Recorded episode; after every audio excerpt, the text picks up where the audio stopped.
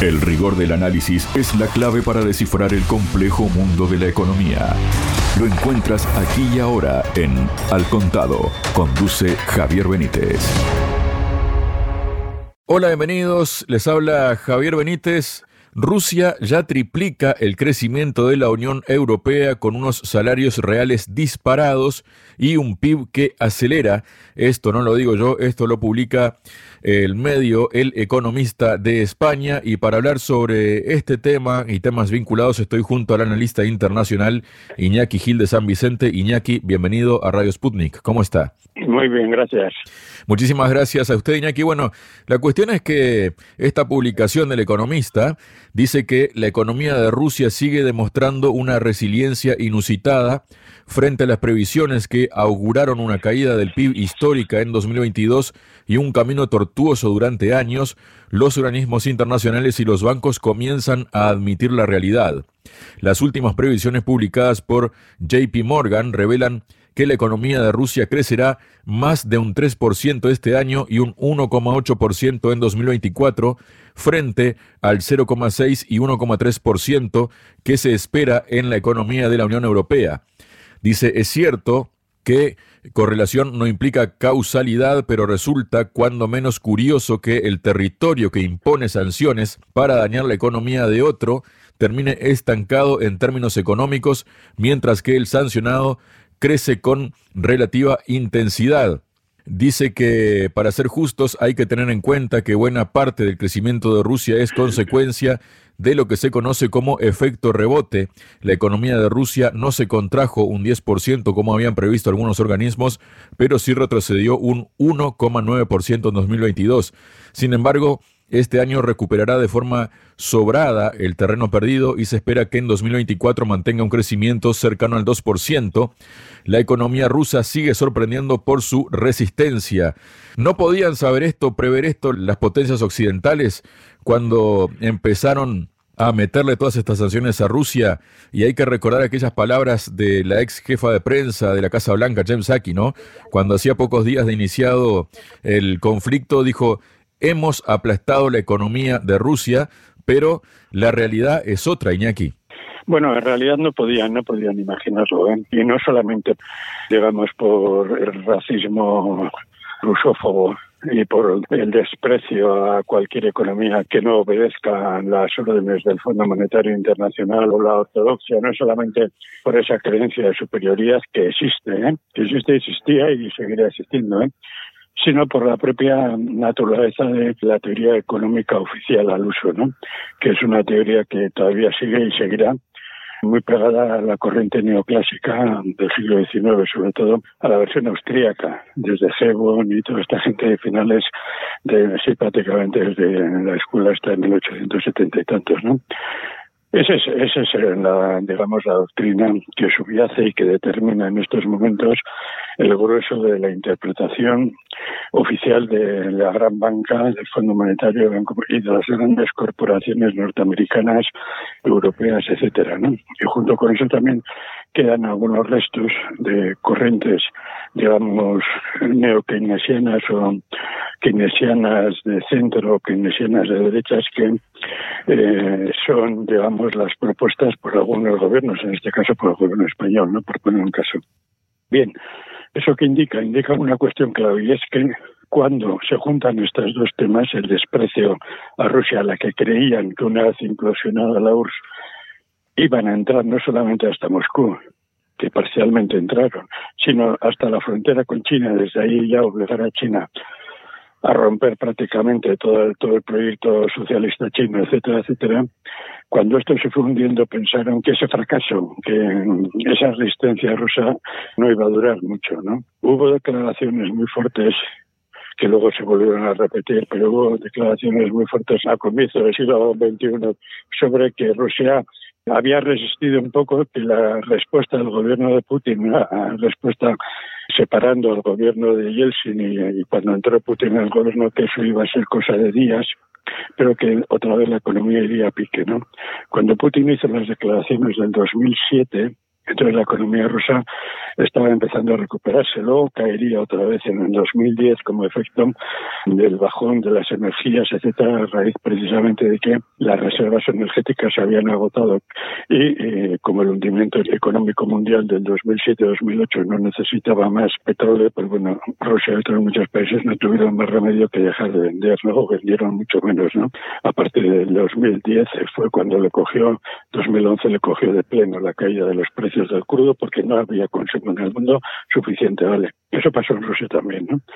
Pero Rusia empezó a recuperarse, empezó a recuperarse y la economía oficial occidental no hizo análisis de por qué se recuperaba dieron a entender que como para el año 2013 ya parecía que la economía capitalista empezaba a recuperarse, etcétera, etcétera, y se mantuvo en crecimiento muy, muy suave, muy lento, pero magnificado por la propaganda, se mantuvo en ese crecimiento hasta el 2016, 2017, cuando empezaron a surgir de nuevo los indicios de que la economía iba a pique, y eso pasó en el 19, ¿no?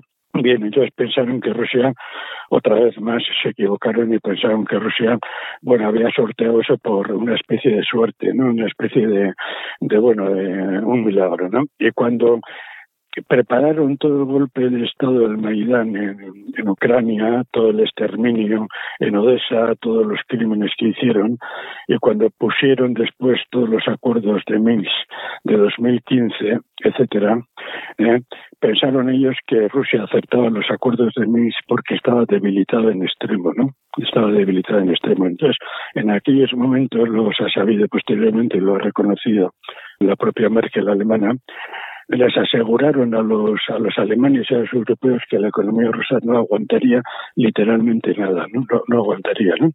Bueno, empezó a aguantar, es más, demostró que tenía capacidad para intervenir en Siria y para mantener la base militar en Siria, etcétera, etcétera y vieron o creyeron que la política rusa de tragarse todos los acuerdos de Minsk, aguantar todo el bombardeo que se hacía desde Ucrania a las repúblicas populares del Donbass sin intervenir, con 14.000 muertos, etcétera, era signo de debilidad, ¿no? Entonces siguieron exactamente con la misma, ¿no? y cuando ya multiplicaron, después a partir del 22, multiplicaron las sanciones, ya estaban convencidos y, lo y luego ya cuando liquidaron el stream, ya pensaron que Rusia ya se iba literalmente al fracaso. ¿no?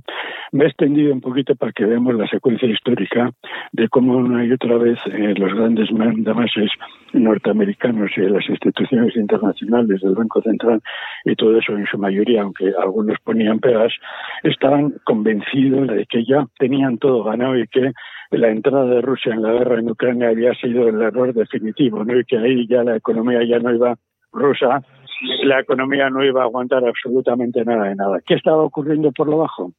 Por lo bajo estaba ocurriendo otra cosa que la mentalidad europea occidental ni preveía, ni tenía en consideración, ni nada. ¿no? Y voy a poner aquí dos ejemplos. ¿eh? Dos ejemplos. Cuando el ejército nazi estaba llegando a las puertas de Moscú, en el noviembre del 41 llegaron incluso a 17 kilómetros de Moscú y una unidad alemana veía veía las cúpulas del Kremlin a distancia. ¿Eh? Cuando llegaron en Moscú no hubo, digamos, pánico. Hubo una pequeña movilización de respuesta de gente que, que seguía siendo añorantes del zar, etcétera, de extrema extrema derecha, pero no hubo nada más. No hubo pánico, no hubo sensación de que todo se hundía, ¿no? Y eso era de la conciencia rusa, que no solamente de la conciencia de ese momento, de la profunda conciencia rusa, ¿no?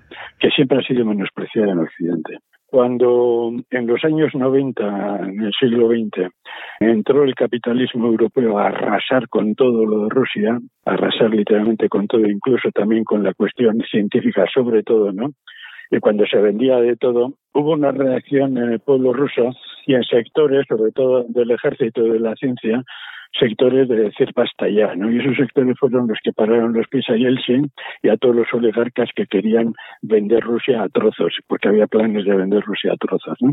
Y esos sectores fueron los que votaron a, Putin, pero también votaron al Partido Comunista. Y el Partido Comunista hubiera ganado las elecciones si no hubiera habido una intervención sistemática, donde también estaba un montón de poderes, etcétera, y una presión en unas ayudas y en los consejos propagandísticos de marketing electoral político dado por empresas norteamericanas y europeas, ¿no?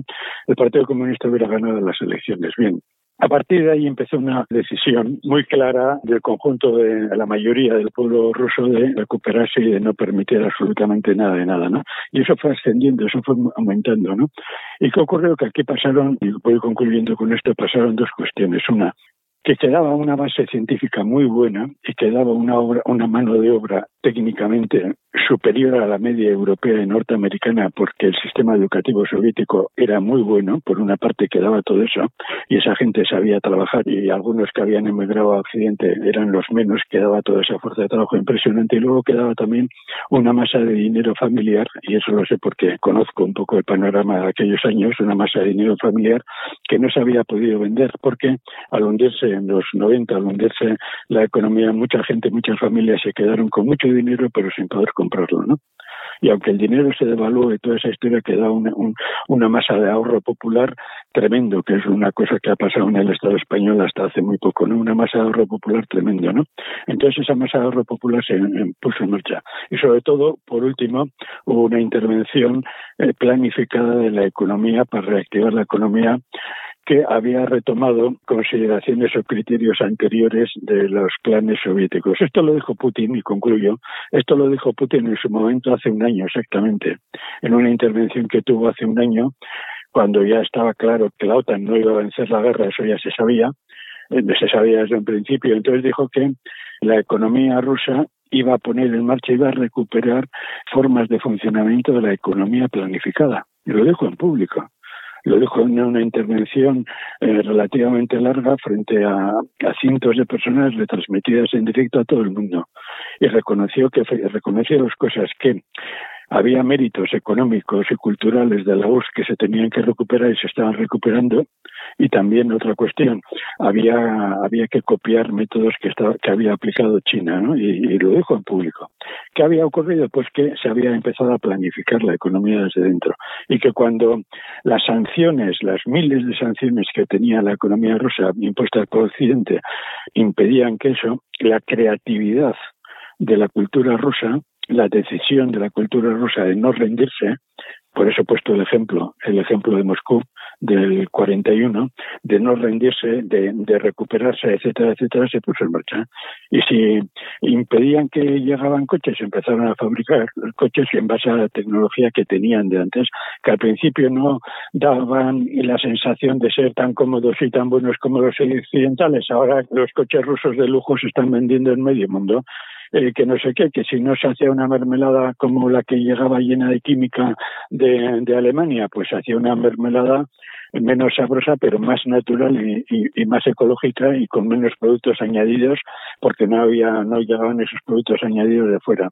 ¿Qué otra empresa había cerrado? Pues se cogía, se creaba, o se, es más, se hizo mucho esto, esto se hizo mucho. ¿eh? Esas empresas se nacionalizaron, muchas se entregaron a los trabajadores en plan cooperativa y otras se nacionalizaron y se pusieron en marcha, y etcétera, etcétera más luego la política internacional de Rusia, una política de ampliar mercados, de relacionarse en África, en América Latina, en Asia, las relaciones con China, un montón de cosas que eso el imperialismo no esperaba, Occidente no esperaba esa respuesta, ni esperaba tampoco la capacidad interna que tenía el pueblo ruso y todo lo que había dejado el sistema socialista, que aunque había sido barrido en parte, no había sido barrido de todo, el sistema educativo, por poner un ejemplo, el sistema científico, por poner otro ejemplo, ¿no?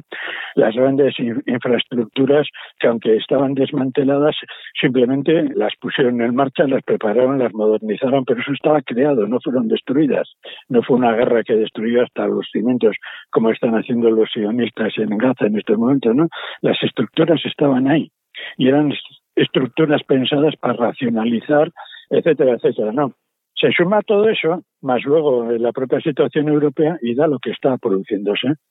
En síntesis, desprecio occidental hacia Rusia y segundo, que todavía quedaban restos de lo que había sido el sistema soviético, que no se hundió por razones económicas, eso está muy demostrado, Entonces se suma todo eso y te da lo que está pasando. Y están sorprendidos. Y eso cuando tenga efectos en la multiplicación de la capacidad militar rusa, que es impresionante esa multiplicación, bueno, les va a entrar, están sorprendidos, les va a entrar pánico. Y lo que está pasando, eh, hablando justamente de eso, Iñaki, es que eh, ha habido unas declaraciones de parte del Banco Central Europeo en la reunión del pasado 26 de octubre, decidió por primera vez en 16 meses no subir los tipos de interés. El mensaje que lanzó Christine Lagarde, presidenta del organismo, no fue muy diferente de lo que venía comunicando la institución en los meses pasados. La inflación sigue siendo un peligro y no se puede cantar victoria, pero la publicación de las actas del encuentro demuestra un cambio significativo en el debate del Consejo de Gobierno de la entidad, tanto que incluso se ha planteado la necesidad de tener cuidado para no pasarse de rosca con el endurecimiento de la política monetaria, algo que llevaría a la inflación a caer por debajo del objetivo del 2% que mantiene el Banco Central Europeo. Y por otro lado, hizo unas declaraciones la directora del FMI, Cristalina Georgieva, entrevistada conjuntamente por Corriere la Zera, El Mundo, Handelsblatt y Les Ecos, a la pregunta de si cree que España, Francia e Italia están actuando suficientemente bien con su política presupuestaria, Georgieva respondió, estos tres países han visto aumentar significativamente sus ratios de deuda en relación al PIB. Su respuesta fiscal al COVID fue adecuadamente fuerte, pero condujo a un aumento de los niveles de deuda y también del déficit. Así que ahora realmente tienen que abrocharse el cinturón y realizar ajustes presupuestarios. ¿Qué significa esto, Iñaki? Bueno, eso significa que eso se sabía. Ahí van saliendo periódicamente informaciones de que la situación, no solamente de estos del Estado francés, español e Italia, sino de toda la situación, sobre todo de la Europa del Sur y la propia estructura económica, porque no se meten con Alemania, ¿eh? pero Alemania está bastante tocada, ¿no? Está en recesión, etcétera, etcétera. Bien, solo un artículo, también aparte de esto, se un artículo en cinco días, ¿no? Donde de Guindos, de Guindos, reconoce que lo que se avecina es, peor de lo que hay y habla de la inflación, de la deuda y de situaciones de estas, ¿no? Y, plantea precisamente que hay que ser realistas, que no sé qué, que no sé cuántos, ¿no? Eso es lógico. Es lógico porque no solamente porque ha habido demasiado gasto, esta es la interpretación oficial externa, que es lo que hemos hablado antes de la economía, digamos, del dogma económico dominante, ¿no? Que no tiene en cuenta el funcionamiento de la economía real el problema de que la tasa de beneficios eh, va bajando, la productividad está estancada, no hay inversión de dinero. Fíjate, hasta tal punto que hoy otra vez una política de aquí muy cerca de aquí de Navarra ha tenido que decir para aconsejar a los industriales, que es una cosa que pasa en todo el capitalismo occidental, que los beneficios que obtienen, por favor, los reinviertan en la producción lo reinviertan en la producción y no en las finanzas especulativas, no en economía no productiva como puede ser la del ladrillo, etcétera, etcétera, o la de otros servicios o servicios financieros o telecomunicaciones, sino la reinviertan, por favor, en economía productiva, en mejores máquinas, en formación de la clase trabajadora, en, en cuestiones centrales para aumentar la tasa de beneficio. Pues eso ha salido también esa, esa política hoy diciendo que efectivamente que aquellos empresarios que reinvierten los beneficios en la producción pagan menos impuestos.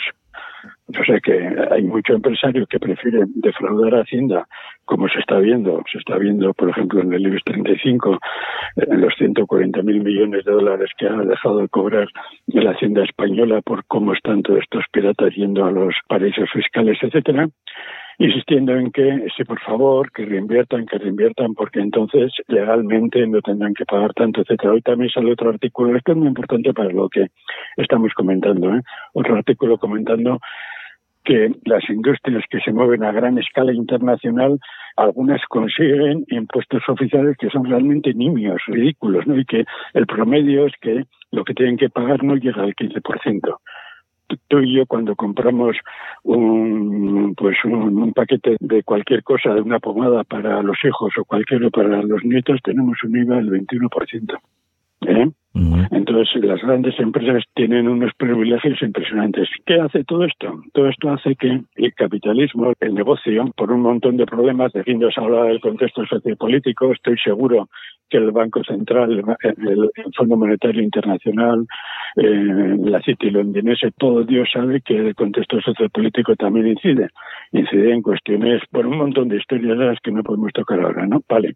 En todo ese panorama los capitalistas, cuando ven encima la resistencia y el avance ruso, cuando ven el avance de la economía, de la economía china, cuando ven que, por ejemplo, Turquía, pese a todos los problemas que ha tenido desde hace tiempo, se mantiene ahí, no se hunde de todo, y para, para Europa y para, sobre todo para Estados Unidos, qué mejor sería que Turquía se hundiera, quitarle a Erdogan y volver a poner una semidictadura de la OTAN en Turquía, ¿no? O cuando ven que Irán no se hunde del todo, sino que es una potencia armamentística que si quiere puede someter a Israel a un bombardeo sin armas nucleares, a un bombardeo o puede hundir cualquier portaaviones norteamericano a una distancia de 1.500 kilómetros, cuando se analiza todo eso, la burguesía norteamericana y europea dicen, bueno, pues ya que tengo una ganancia, por poner un caso, de un millón de euros, en estos momentos lo que invierto para mantener gastos y mantener capacidad tecnológica media, en estos momentos invierto 100.000 euros. Los otros los meto para especulación, los meto en este, el, resto me lo llevo en paraíso fiscal o me lo disfruto en una vida de, de de juerga y de orgía, por poner un caso. No bien, eso es lo que está pasando. Pero eso corresponde a leyes de fondo, a leyes eh, que están muy estudiadas de la otra perspectiva. Cuando salió la economía neoclásica, precisamente salió para negar la solidez de la economía, de la visión económica marxista. En estos momentos ¿Qué están haciendo? Cuando dicen que hay que apretarse el cinturón, eso lo que están haciendo es aplicar precisamente esos criterios. Ven la razón de la crisis en la parte de arriba, que es parcialmente cierta, pero no van a la, a la crisis de fondo, a la crisis de fondo que afecta a todo eso. ¿no? Entonces, ¿qué hacen? En vez de poner impuestos, en vez de recortar las ganancias de la gran burguesía, en vez de obligarles a transparencia financiera, en vez de subir y hacer una reforma fiscal, en vez de hacer un montón de historias de estas, pues lo que hacen es cargar una vez más sobre las clases trabajadoras mediante el recorte del gasto público que es lo que significa apretarse el cinturón. ¿no? Hay estudios que plantean, mira, en Estados Unidos, en Estados Unidos a partir de los 70, después de el giro tremendo que sufrió Estados Unidos con la derrota de Vietnam, que simplemente fue el ejemplo de que la economía yankee ya estaba rota, no tenía capacidad de mantener esa guerra, etcétera, etcétera. A partir de ahí, la desproporción entre el dinero que se queda del capital y el dinero que se queda del trabajo siempre ha ido en beneficio del capital. Siempre. Hoy mismo sale, no ayer, salió un artículo entre, sobre todo el problema de la, de la inteligencia artificial, todo lo que se está diciendo, que la inteligencia artificial sigue para adelante, pero precisamente no en el sentido de que eso beneficie a la humanidad, beneficia al pueblo, beneficia a la gente, beneficia a los estados, no, sino que beneficia, y el artículo decía claramente, beneficia al dinero. O sea que la inteligencia artificial la van a imponer ellos para lo que ellos quieren. ¿no? Entonces, en esta perspectiva lo que pasa es que quieren cargar todo lo que están planificando, lo quieren cargar en la clase trabajadora. Y eso significa apretarse el cinturón apretarse el cinturón. Eso ya se sabía en el Estado español un momentito antes, o que va dos años antes de que surgiera todo este asunto de que si iba a haber gobierno del PP o gobierno del PSOE. El PP eh, sacó multitud de estudios diciendo que luego tendría que venir el PSOE, si ganaba el PSOE, a, recortar absolutamente todo lo que había hecho. Lo que no se decía el PP es que eso iba a suponer, si ellos llegaban al gobierno, una política igualmente devastadora que la que a partir del 24 tendrá que aplicar el PSOE. Eso en el Estado español. Si uno va a Italia, eh, realmente lo que están pensando en hacer es, es, o lo que está pasando en el Estado francés de hace unos años a esta parte, el imperialismo francés ya está, prácticamente hundido, eh, no tiene ni capacidad de defender el saqueo de productos de uranio que hacía en Níger, se ha tenido que retirar de Níger, se ha tenido que retirar del Sahel, eh, o sea, no tiene recursos y por eso se le está sublevando el personal, etcétera, etcétera, aunque, bueno, una parte vote luego a la extrema derecha, ¿no?